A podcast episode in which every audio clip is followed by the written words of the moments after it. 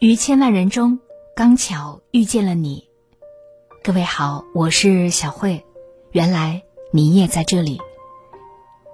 节目之外，关注我，欢迎你关注我的个人微信公众号“小慧主播”。小是拂晓的小，慧是智慧的慧。公众号里关注“小慧主播”。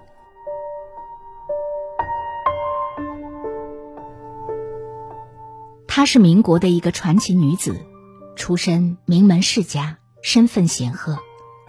她是包办婚姻的受害者，是中国第一桩西式离婚案的女主。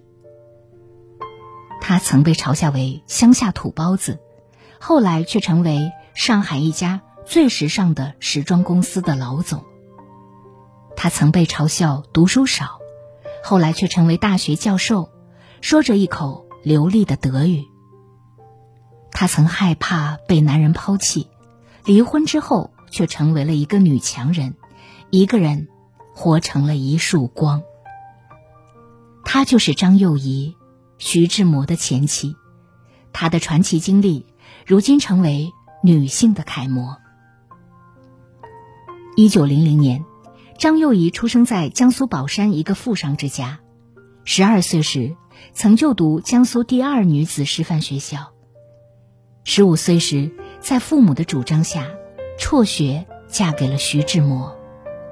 徐家是江南富商，张家有着庞大的政治经济地位。两家联姻，与其说是门当户对，不如说是财政联姻。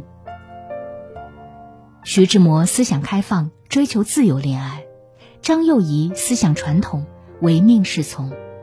自由和传统的冲击。让两个人的婚姻埋下了不稳定的因素。徐志摩对这桩婚姻的评价是：“父母之命，媒妁之言。”在他眼里，张幼仪是乡下土包子，婚后从没有正眼瞧过她。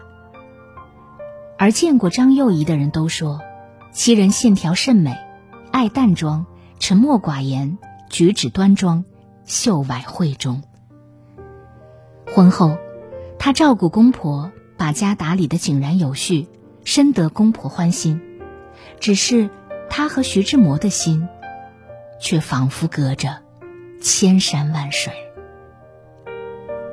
一九一八年，十八岁的张幼仪生下长子，徐志摩选择出国留学。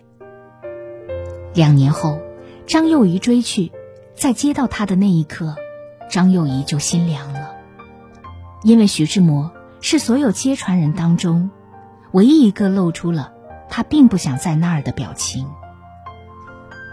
后来，张幼仪又怀孕了。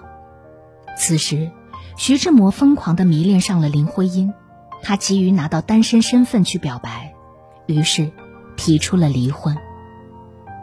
得知张幼仪怀孕之后，他冷漠的说：“那就打掉吧。”张幼仪不死心，试图改变他的想法，便说：“有人打胎时死去。”徐志摩讥讽反问：“还有人坐火车死呢？难道你看到人家不坐火车吗？”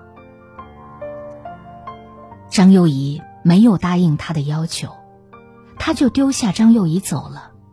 孤单无靠的张幼仪只好挺着大肚子去哥哥那里。张幼仪产下次子两个月之后，徐志摩终于出现了，但并不是来看他的，而是要求他在离婚协议上签字。当时，徐志摩的父母不同意他们离婚，只要张幼仪不签字，这婚就离不了。但是张幼仪没有纠缠，爽快的签字离婚，成为了中国历史上。第一桩西式离婚案的女主角。那一年，她才二十二岁。其实，不纠缠是一种智慧。面对不爱的人，及时止损，不纠缠，不为无法挽回的损失而哀叹，而是把精力花在有意义的事情上，去寻找属于自己的幸福和生活。离婚后。张幼仪没有选择做家庭主妇，那时，无论是哥哥还是徐家，都养得起她。可她选择了去读书，进了德国一所大学，专攻幼儿教育，并学习德语。除去照顾孩子的时间，三年来，她把所有的时间都用来学习。这个不善言辞的女孩，在安静中不慌不忙的成长。不幸再一次袭击她，三岁的次子因病去世。而此时的她，再也不是那个唯唯诺诺、怕被男人抛弃的女人。她是一个独自抚养孩子、不依靠任何人、用自己的双脚站起来的坚强女人。一九二六年。张幼仪回国之后，她选择在东吴大学担任德文教授。那时，他的四哥已经是中国银行副总裁，并主持上海各国银行事务，也因此，他受任担任女子商业银行副总裁。那时候的银行濒临倒闭，他调查研究发现一个富太太的私房钱业务，随即推出，并且大力宣传。使得银行业务大增，不到一年时间，银行就扭亏为盈。他的变化，让曾经瞧不起他的徐志摩不得不感叹：张幼仪真是一个有志气、有胆量的女子。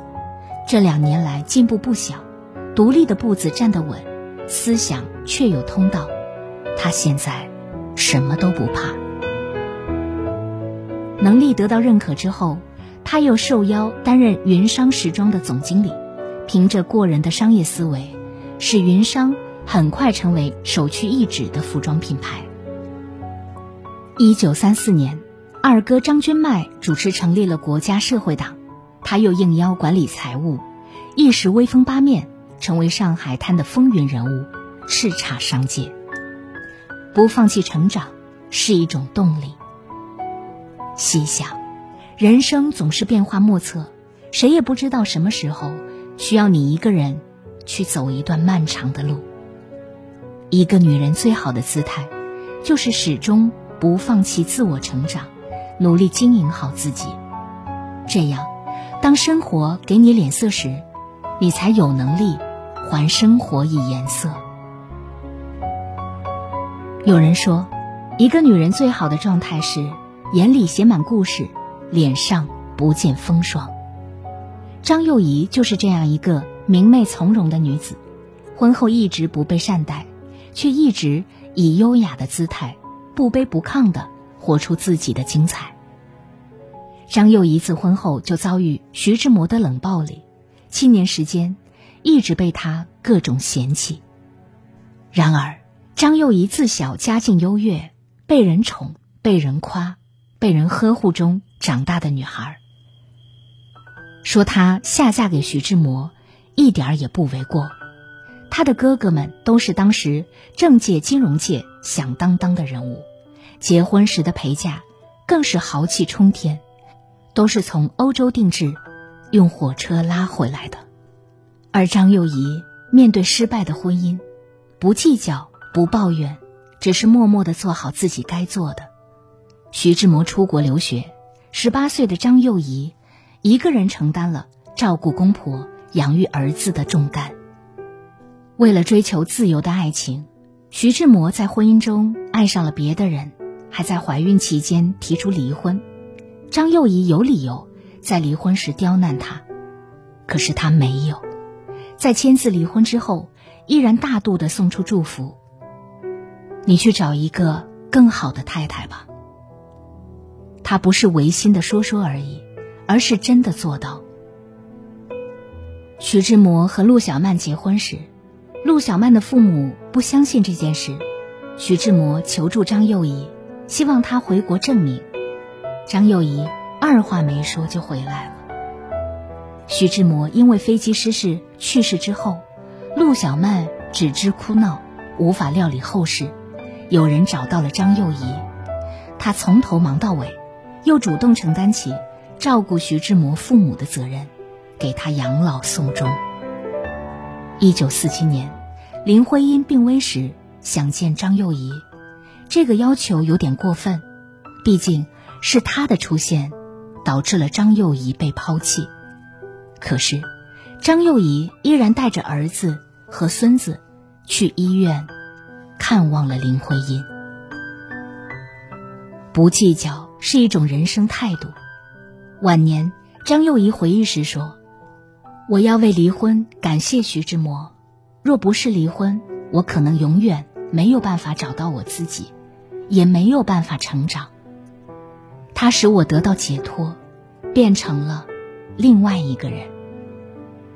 其实，他最应该感谢的是他自己，心里无怨天地宽，没有计较过往，而是像没受伤一样去生活，去重启人生。”张幼仪事业成功之后，中年时也收获了一份属于自己的爱情。她搬到香港以后，遇到了自己的第二任先生，是她在香港的邻居苏纪之医生。传统的张幼仪在征得儿子和哥哥们的意见后，与苏纪之结了婚。那一年，张幼仪五十三岁。一九六七年，年已六十七岁的张幼仪。带着丈夫来到欧洲，去了很多她曾经生活过的地方，看看她的过去。这样的走访是苏纪之主动要求的。他曾对张幼仪说：“你以前的人生我没有来得及参与，所以，我都要补上。”原来，人生中发生的许多事，并非那么糟糕。它让你明白一个道理。一切都是最好的安排。晚年的张幼仪被儿子接到了美国生活。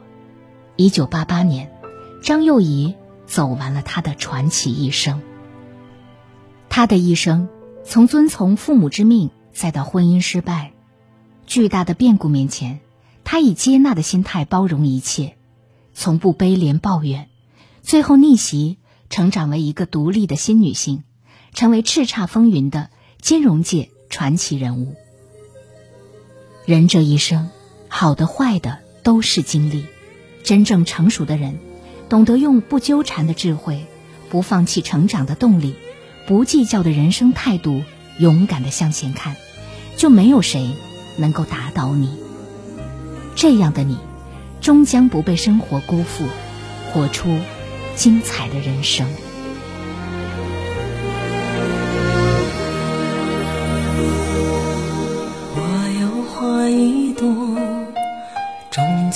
我心中，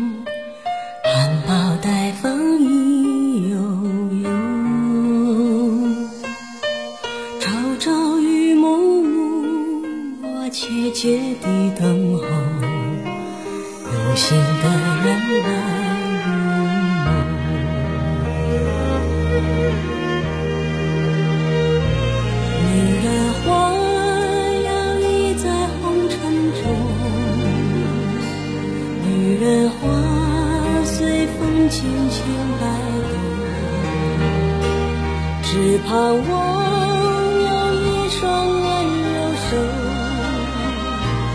能抚慰我内心的寂寞。我有花一朵，花香满枝头，谁来真心寻芳踪？花开不多时。看着这虚折，女人如花花似。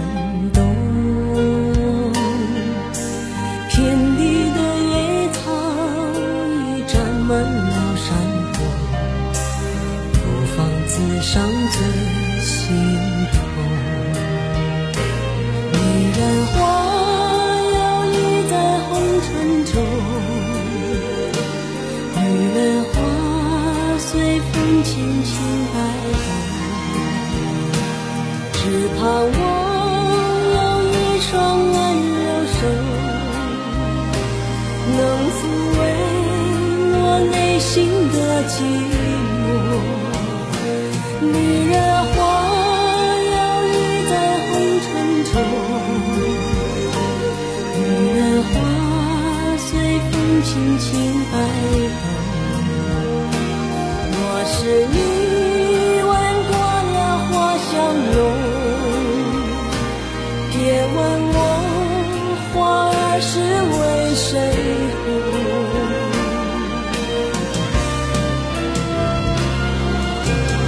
爱过知情重，醉过知酒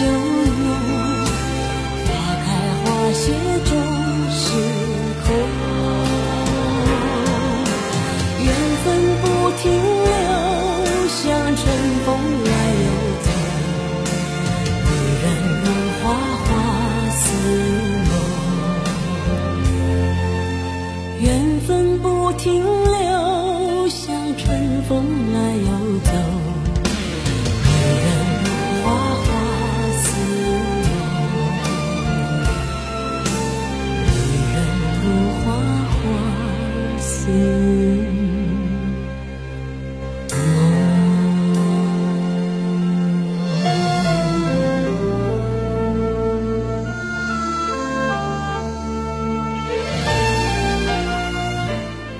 天节目就到这里，感谢各位的收听，也要感谢你在蜻蜓 FM 对我的打赏。